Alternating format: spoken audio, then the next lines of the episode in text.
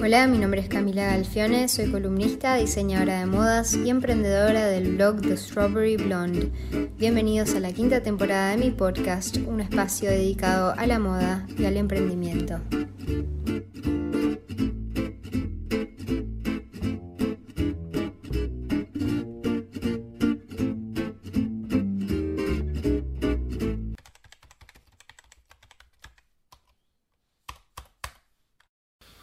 Estoy con Rosalina Villanueva, ella es mexicana, vive en Nueva York, es diseñadora gráfica y de modas y trabaja en el departamento comercial de WGCN, empresa líder mundial en pronósticos de tendencias, analizando las semillas del presente que veremos crecer en el futuro. Muy bienvenida Rosalina. Gracias Cami, un gusto estar contigo. Un gusto, bueno, eh, estar grabando un podcast contigo, es siempre muy interesante charlar contigo, así que feliz de que estés en mi podcast. Em, y bueno, cuando, cuando hablamos de tendencias, yo creo que la palabra en sí lo dice, es hacia dónde tienden a ir las cosas, pero bueno, con grandes sucesos como fue por ejemplo en su momento la caída de las torres o este año el repentino coronavirus, eh, cambia el curso de las cosas y de lo que se venía anticipando. Entonces, bueno, esta semana decidí contactarme con Rosalina, eh, que se dedica al estudio de las tendencias, para hablar acerca de los cambios que va a traer la pandemia que estamos viviendo. En este momento de la incertidumbre, em, con la incertidumbre muchos afirman que nadie tiene la bola de cristal, pero creo que en este momento si alguien la puede llegar a tener, sos tú, Rosalina. Así que bueno, em, por eso mi invitación al podcast. Muy bien, sí, eh, nosotros también pensamos cuáles son eh, las cosas que van a cambiar eh, imperativamente dentro de, tanto de la empresa, que es una empresa que está acostumbrada a trabajar de manera remota mucho tiempo. De hecho, yo trabajé ocho años de manera home office, entonces no fue como un shock para mí, de hecho hasta me gustaba. Sin embargo, las circunstancias no son las ideales, ¿no? que realmente no pueda salir que realmente tengas eh, esta parte de ansiedad y miedo de qué es lo que va a pasar y de, mantenerte seguro, sobre todo. Totalmente. Em, Rosa, arranco todos mis podcasts haciendo la misma pregunta a mis invitados y es, eh, primero que nada, ¿de qué signo sos? Cáncer. Cáncer. ¿Y crees que hay cierta tendencia por parte de las personas a cumplir con lo que dice su respectivo signo? Em, creo, creo en la parte de, de, la astrología en donde te ayuda a comprender ciertos comportamientos básicos de las personas en personalidad, pero eh, de hecho yo siempre digo que no me considero tan cáncer como todos los cánceres que conozco. Bien, bien. Bueno. Pero sí me ayuda para entender a, la gente o para eh, entender cómo soy. Bien. Bueno, mi primera pregunta es amplia eh, creo que es parte de lo que muchos quieren saber y es eh, ¿cuáles crees que son las principales tendencias macrosociales que van a surgir o crecer y cambiar el mundo con esta pandemia? Bueno, una de las que nosotros mencionábamos y de las que creo que actualmente se está viviendo es la era digital o una digitalización eh, acelerada en donde todos son mandados a sus casas a trabajar desde sus compus, si bien a veces la tecnología no es la más amigable, te falla internet, te falla una conexión, te falla algún sistema que estés utilizando para una em, videoconferencia, es algo que definitivamente va a acelerarse para quedarse. Es decir, muchas empresas se van a dar cuenta de la magnitud del ahorro que pueden tener teniendo a gente en su casa y eh, a confiar también en que aunque estén en casa, aunque estén con su familia y que tengan este tiempo a lo mejor de una rutina distinta, de todas maneras se pueden lograr resultados. Bien. esa es una, la más rápida que siento que va a pasar. Hay eh, otras eh, tendencias por, eh, ya se veía como esta parte de temor, esta parte de ansiedad, una eh, lucha constante de tener cierta incertidumbre por otras cuestiones. Es decir, no sabías económicamente cómo iba a estar en el futuro eh, el, mundo tal cual. Eh, y que esto creaba una parte como de ansiedad y temor. Entonces, se veía que el miedo y la incertidumbre iban a ser palabras que van a estar más con nosotros al día a día.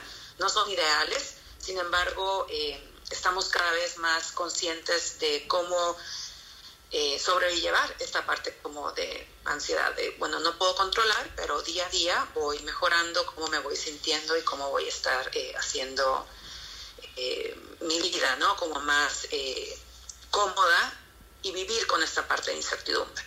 Mm. Otras partes por ahí que mencionaban que seguramente van a acelerarse con esto son los métodos de supervivencia, como estas preferencias del consumidor en qué pueden en qué tipo de productos pueden encontrar eh, una sensación de seguridad. Así sea un kit para eh, sobrevivir, eh, quedarse encerrados, así como sea un kit para algún desastre natural, pero todo esto consciente con esta búsqueda de estar más tiempo en casa. ¿Qué es lo que me puede dar seguridad en casa? ¿Cuáles son las prioridades en donde voy a decidir poner mi dinero? Eh, y eh, esta parte de eh, resiliencia que se va a lograr después de salir de, este, de, este, de esta problemática. ¿no? Bien. ¿Y crees que con toda la tendencia de la ansiedad van a surgir tendencias como de wellness relacionadas a bajar la ansiedad, como pueden ser las prácticas de yoga, meditación y este tipo de, de cosas? Totalmente. Yo siempre he practicado yoga, no como un yogi extremo, ni soy, eh, simplemente porque me ayuda, eh, soy como una persona sagrada y de, de, repente después de hacer la práctica me siento un poco mejor, ¿no? No es que lo haga todo el, tiempo.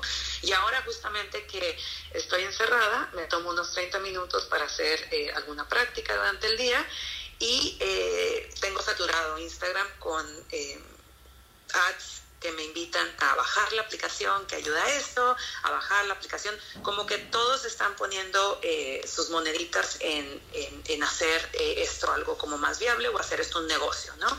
Y eh, algunas son buenas, algunas no son tan buenas, y me le he pasado entrando a suscripciones y saliéndome de ellas porque digo, no, esto no es lo que, lo que, lo que yo quería. Al final de cuentas hay muchos servicios gratuitos que puedes ver hasta en YouTube entonces, definitivamente esto va, quedarte en casa, si ves el outfit de todos, es eh, ropa para estar en casa, líneas de loungewear que van a tener ahí un lanzamiento, como que las marcas se tienen que dar cuenta que este look eh, de muy confortable y demás va a ser algo que se va a quedar con nosotros de ahora a adelante, ¿no? Bien. Entonces, eh, y otra parte, punto importante también es cómo las, las empresas que hacen productos de belleza no están sufriendo tanto este paro económico justamente porque la gente está en casa, se quiere poner como una mascarilla, se quiere poner algo que sea para eh, una mascarilla para el pelo, no sé, como que toda eh, la parte de me quedo en casa, qué cosas puedo hacer mientras yo tengo mi rutina de trabajo, se vuelven oportunidades también de negocio para seguir eh, teniendo una economía activa si tienes una empresa de esas. Bien, bueno, justo el otro día publiqué en mi blog una nota acerca de cómo hacer home office, porque yo trabajo home office de toda la vida y, y una de las cosas que recomendaba es aprovechar para hacer esas cosas que podemos hacer y que no y que no gastan nuestro tiempo. Por ejemplo, tirarnos a trabajar en la cama por ahí no es la mejor opción porque por ahí nos incentiva a dormirnos una siesta y es un desastre de día, pero sí a hacer cosas que no afectan nuestra productividad, como justamente eso que decías, hacerte un baño de crema o ponerte una mascarilla. Este, mi segunda pregunta es, eh, bueno, mi podcast es un podcast de moda y emprendimiento y cada tanto me escriben emprendedores o, gente con emprendimientos eh, chicos eh, para comentarme acerca de algún podcast. Y mi siguiente pregunta es para ellos y es cuáles son los grandes cambios que van a vivir los emprendedores eh, con todo esto. Bueno, hay como dos partes de consejo que pueden ser. Es em, el consumidor, a fin de cuentas, en este momento tiene que elegir algo que sea local muchas de las veces. ¿Por? Porque si yo estoy encerrado en mi casa, y eso se va a quedar, ¿no? Si estoy encerrado en casa, eh, te dicen, bueno, eh, apoya a los comercios locales que están alrededor de ti. Eh, estos restaurantes, pues los cerraron todos, solamente tienen takeout y muchos están viendo pérdida un 50% en la, la, gente que pedía, en la gente que iba y demás, porque la gente tiene esta parte de miedo y ansiedad, ¿no? Entonces lo que sí dices, bueno, sí, sí quiero pedirme algo, dices, ah, bueno, lo voy a pedir a un lugar que esté cercano, lo voy a pedir a alguien, y la mayoría está haciendo, la mayoría de los de negocios, que son pequeños realmente, están haciendo, bueno, si tú me das esto, yo voy a donar, voy a donar a los empleados, voy a donar a esto, voy a, donar al bartender porque no estamos viendo alcohol, dependiendo de las, de las cosas que estén eh, sucediendo. Es cada, siento que cada eh, negocio tiene una historia distinta, ¿no? Pero em, esta parte de, la, de, de, lo local va a ser importante y va a permanecer y eh, eso es para un emprendedor algo que puede ser muy bueno. unirse a una causa, es algo que también va a ser eh, interesante. ¿Por qué? Porque es mucho más eh, viable para el consumidor en este momento comprar algo que tenga un propósito y que aparte cumpla con su necesidad, que, eh, o por lo menos lo va a pensar dos veces. Prefiero ayudar a este negocio que es local, que es pequeño, o a este diseñador que va empezando, que comprar en una marca gigantesca que seguramente se va a recuperar más rápido. Hmm. Hay otra cosa que puede ser como un consejo, las expectativas de servicio van a cambiar, es decir, em, estar en casa nos va a hacer esta cuestión de que los pedidos, no nada más eh, que tengas que comprar por e-commerce, pero alguien que te lleve el producto a tu casa, alguien que te dé una em, sesión personalizada, alguien que te invite a un showroom ya una vez que podamos salir, eh, va a ser esta expectativa, de, esta expectativa más alta de servicio como eh, algo bueno para el emprendedor. ¿Por qué? Porque solamente eh, requiere un poco de tu tiempo o un poco de un sistema distinto que va eh, a hacer sentir a este consumidor final especial, como que le estoy dedicando tiempo o como que haciendo la vida más fácil para ellos. Mm, Otra cuestión que puede servir bien son los servicios virtuales si yo soy un diseñador y quiero eh, vender mi producto, cómo dar consejos o cómo tener una sesión de 15 minutos, una llamada con tu eh, cliente y decirle, bueno, estos colores son los que mejor te quedan o esto es eh, lo que puede hacer como algo distinto para ti, creo que va a ser también interesante. Obviamente los servicios virtuales van enfocados a, toda esta parte de digitalización, pero ¿qué ideas puedo yo tener para que vayan y sean acordes a mi producto de emprendedor, mi producto que empieza, mi producto que es eh, bastante nuevo en el mercado. Bien, qué interesante. Y es interesante cómo, cómo de alguna manera toda esta digitalización se está como por ahí acelerando con el coronavirus porque eran cosas que eventualmente iban a pasar, pero es como que este momento de cuarentena siento que de alguna forma invita a los emprendedores a pensar en todas las posibilidades al máximo de cosas que se puedan hacer digitalmente, ¿no? Correcto. Em, en estos días de cuarentena me puse a pensar mucho en los freelancers, ¿no? Creo que por el lado del freelancer se cuestionan en este momento que de tanta incertidumbre, más incertidumbre de la que ya trabajaban, si deberían vivir en tanta incertidumbre pero por otro lado, seguramente muchas empresas grandes se preguntan si realmente deberían tener a tantas personas fijas contratadas, que eh, lamentablemente estamos viviendo un momento súper triste, ¿no? Pero muchos tuvieron que, por lo menos acá en Uruguay, que, enviar a sus empleados a seguro de paro. Entonces, como que por un lado pienso, bueno, el freelance no va a querer por ahí ser más freelance, pero la empresa de repente va, las empresas por ahí van a querer optar por más gente freelance que y menos gente como contratada fija. Entonces, quería preguntarte acerca de esto. ¿Crees que lo freelance va a aumentar, va a disminuir?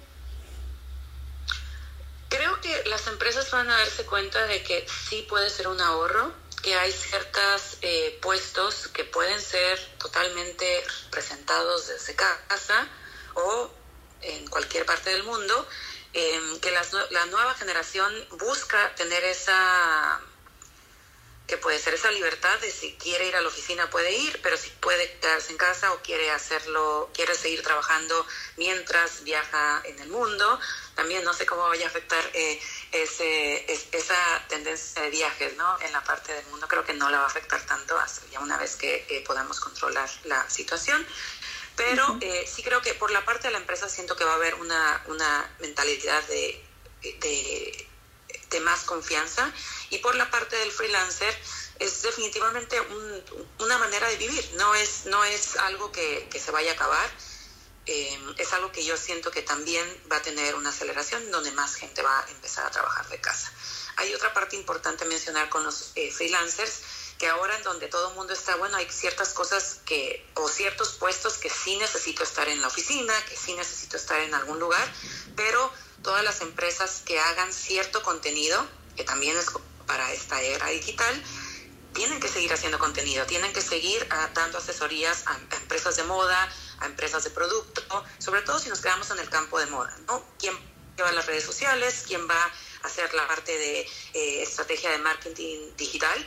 Todo, todos esos trabajos se pueden hacer desde casa. ¿Por qué? Porque simplemente es eh, lanzar campañas, hacer historias, tomar fotografías, crear contenido, escribir y todo ese contenido creativo se puede hacer desde donde tú quieras. Entonces creo que va a crear nuevos puestos y va a crear eh, nuevas eh, ideas de cómo se puede trabajar en ese sentido. Bien, em, sí, es, es, eh, es, interesante, creo que el que empieza a vivir una vida desde casa, una vida por ahí más, en este momento por lo menos más freelance, se va a dar cuenta que a mí personalmente, que, que yo me dedico a escribir, eh, me resulta muy placentero el poder realmente sentarme a donde yo quiera escribir, entonces un día eh, bueno, ahora obviamente no, pero cuando, cuando trabajo en el día a día, un día me voy a un café, un día me voy al frente del mar, eh, entonces como que busco el lugar más adecuado para la inspiración que de repente las personas que por ahí están en una oficina eh, no tienen esa flexibilidad y, saben que el lugar para escribir o hacer determinada actividad es uno, ¿no? Em, sí, sí, claro, y yo creo que como creativos si tienes una posición creativa, no hay nada mejor que todo el, que cada día sea un poco distinto. Es decir, si tienes, obviamente tienes que tener una rutina, como bien lo mencionaste y como bien lo hacen los consejos de cómo trabajar en casa, es, sí, claro que tienes que ducharte, tienes que cambiarte, tienes que, no importa que estés cómodo, pero tienes que hacer todo eso para que puedas tener cierta estructura de tu día pero para mí, por ejemplo, cuando yo trabajaba de casa y que podía salir, obviamente, era, y para mí era ideal, cada día yo podía conocer un lugar nuevo, sentar, eh, tomo, tomo café, soy súper fan, entonces es como, bueno, puedo conocer este lugar nuevo, puedo trabajar ahí, me quedo un rato y ya cuando no, te, no tenga más capacidad de cafeína, me regreso a casa o me voy a otra parte o me voy a un eh, lugar como un tipo coworking space que no existían tanto en ese momento, entonces era como muy nuevo, pero eh, eran ideas de que cada día yo podía ver algo distinto, podía ver algo en la calle,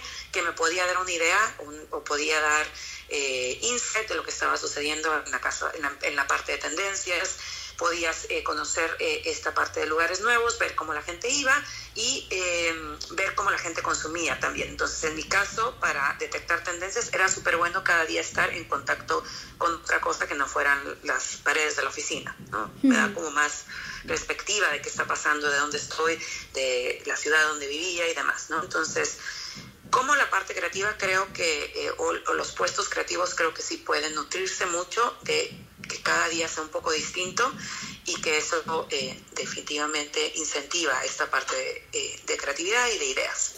100%.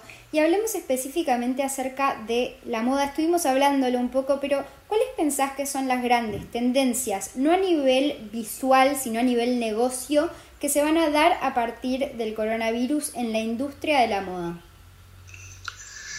Siento que eh, para marcas grandes ya era eh, muy estimado que eh, su mayor venta o su mejor tienda eh, era e-commerce, sobre todo acá en Estados Unidos.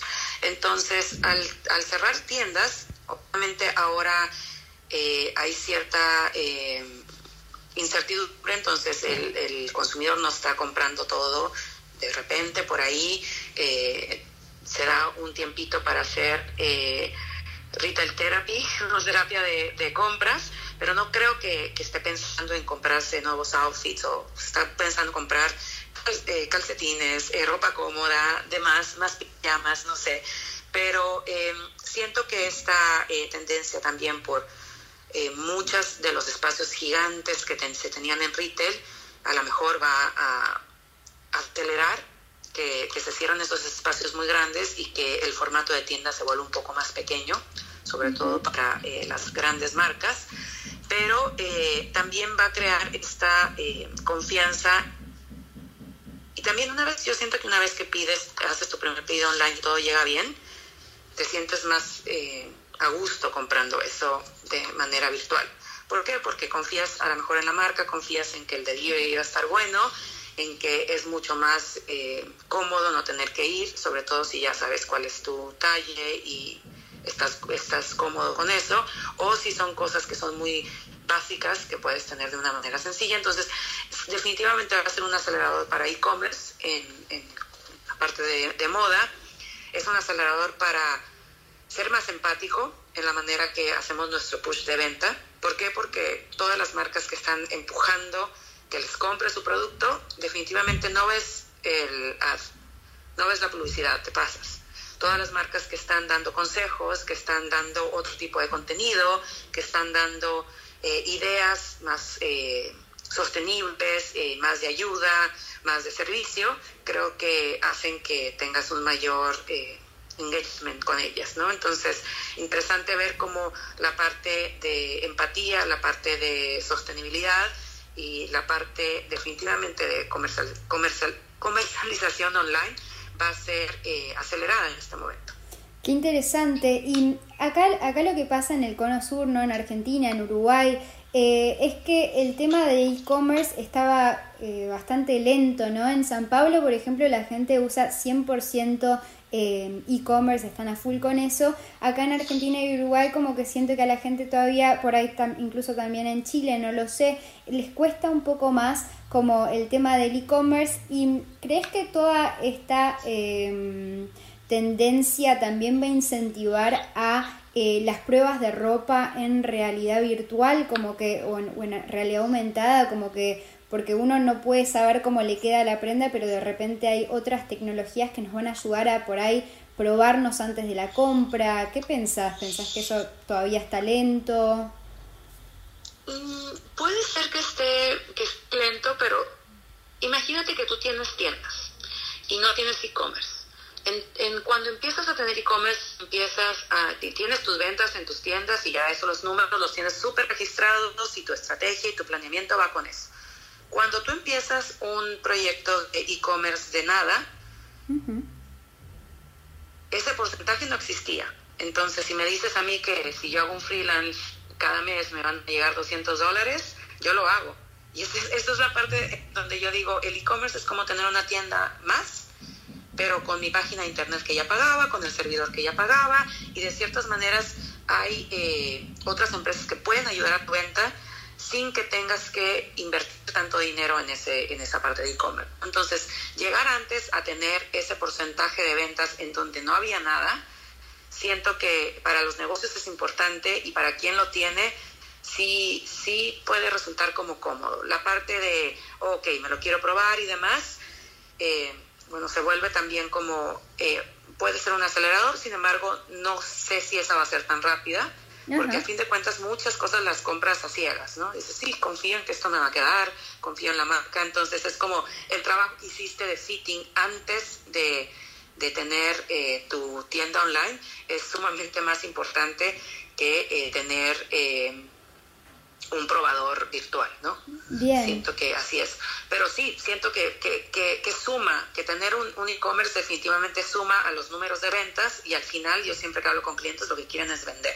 Entonces, quien lo no, no lo está haciendo porque no es el común denominador en este momento, no significa que no vaya a ser en el futuro, sobre todo ahora que se, se va a seguir acelerando esta parte de hacer cosas online y esta parte de de, qué es conveniente para mí. Si yo pierdo menos tiempo en pidiéndolo eh, online, pues mucho mejor.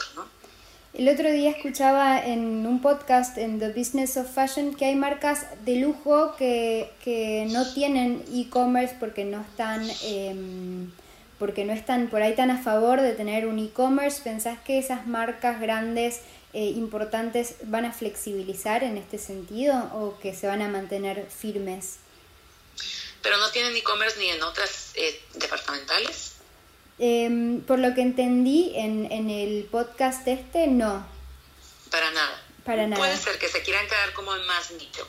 Todo es posible en la parte de negocios. Es más bien cuál es la estrategia que quiero seguir y si es algo que es también difícil de conseguir, eh, podría ir a hacer la excepción para, para tenerlo, ¿no? Bien. Pero bien es una marca de lujo, entonces es cada quien puede hacer su estrategia. Igual las cuestiones que son de lanzamiento y que se venden solamente en tienda, que te hacen, es como un más eh, detrás de escena. Ok. Em, mi última pregunta eh, es acerca de las tendencias más visuales que se van a dar a partir del de, em, el coronavirus.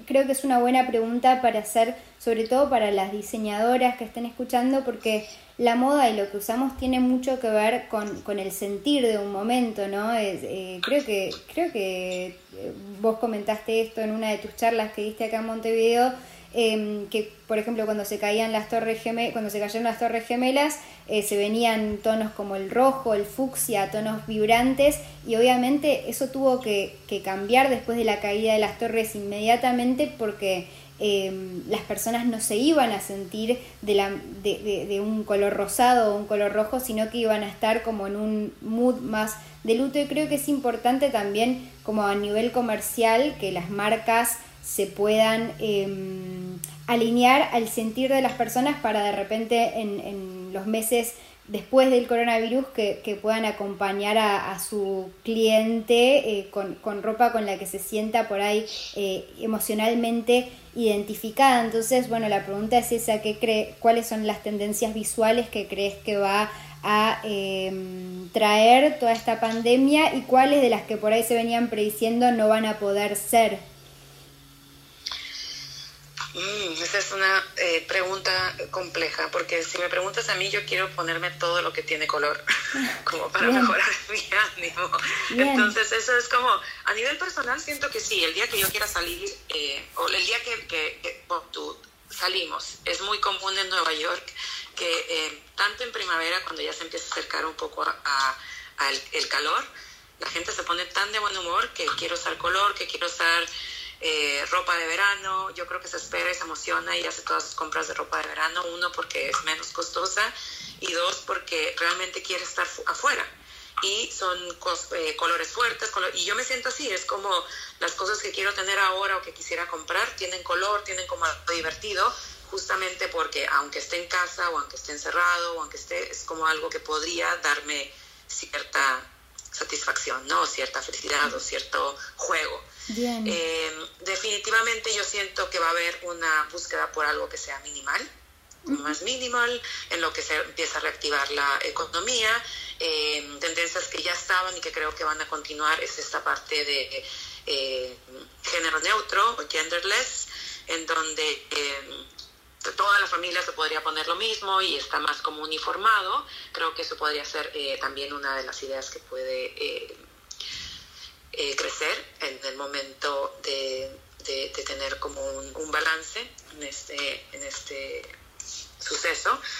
Em, hay otra, otra de las tendencias como más a, comportamiento es como esta parte de aislamiento emocional, en donde la gente tiene definitivamente una distancia entre, entre ellos mismos. Entonces, no sé, esto, dos cosas que pueden surgir de aquí es eh, toda la parte que sea como de ropa para estar en casa, que se pueda llevar afuera, toda esta parte de eh, a lo mejor cierto brillo, pero sí en colores que sean como muy eh, claros, como muy neutrales, como muy zen. Eso creo que va a continuar y va de la mano un poco de, esta parte minimalista, todo lo que tenga que ver con bienestar, tribus de bienestar, con economía solidaria, creo que puede impactar y dar como puede ser como una inspiración para esta tendencia de ropa más cómoda. ¿Qué otra cosa por ahí? Toda esta tendencia de supervivencia, de qué podría usar de, manera utilitaria y demás, creo que eso también eh, va a tener como un crecimiento. Eh, y la otra que lo vimos en las últimas colecciones es este regreso como 70s, eh, 60 70s, pero como 70s, toda esta parte un poco más hippie, más bohemia, que si bien es en el, en el cono sur eh, es súper popular, creo que ahora se pone como full de moda, pero como un poco oversize, como todas las colecciones que vimos en Gucci, que tienen esta idea, pero como medio mezclado con este oversize de los noventas.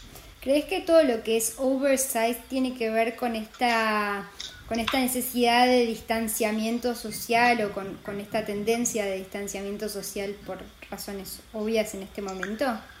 Sí, creo que sí, y creo que eh, tanto como la parte de comunidad como esta parte de aislamiento emocional que he llamado, o como protección, esta parte eh, oversize puede ser, y aparte eh, también como la parte de, del coolness que tiene tener estas ideas, ¿no? Si bien toda esta parte de oversize tiene muchas referencias como de hip hop y no lo hacían por aislarse socialmente, ¿no? Era como un diferenciador más, más que nada y como esta parte hip o cool de tener algo que era eh, menos racional, digámoslo así.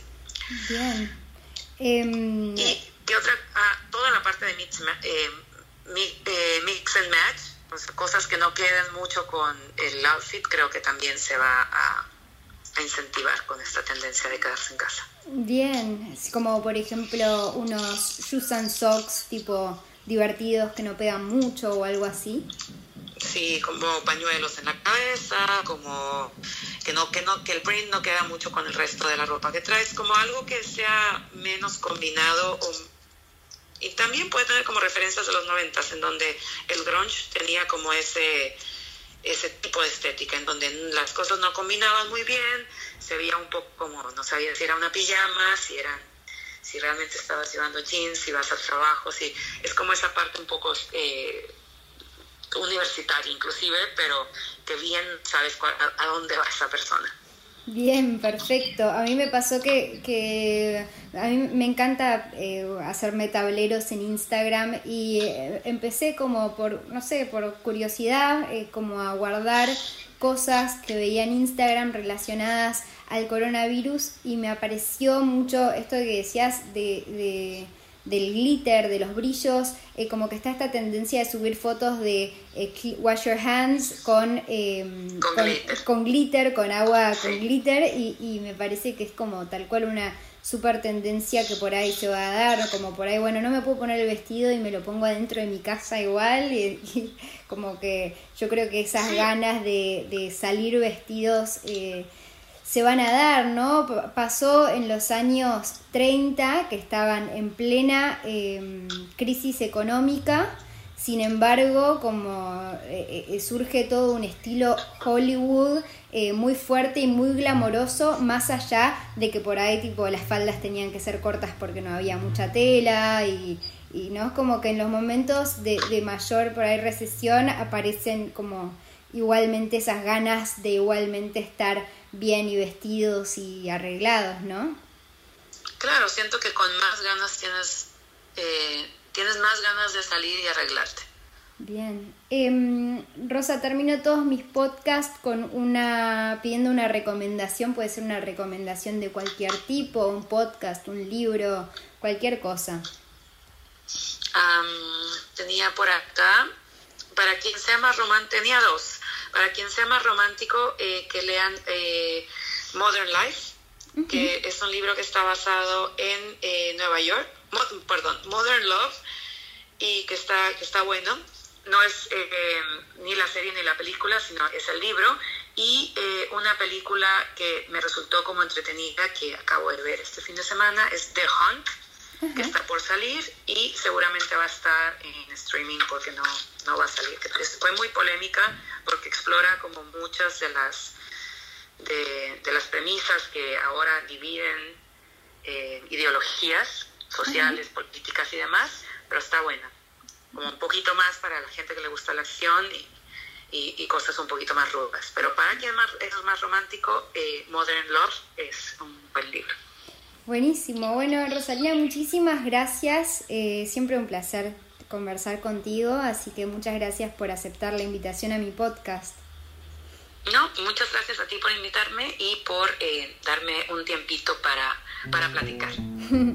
muchas gracias. Y bueno, muchas gracias a todos los que están acompañándonos hoy. Los que quieran seguir explorando el universo de la moda pueden entrar a www.thestrawberryblonde.com y acuérdense que también pueden dejar sus comentarios abajo, rankear mi podcast o suscribirse a mi programa si les gustó este episodio y escuchar un próximo el lunes que viene.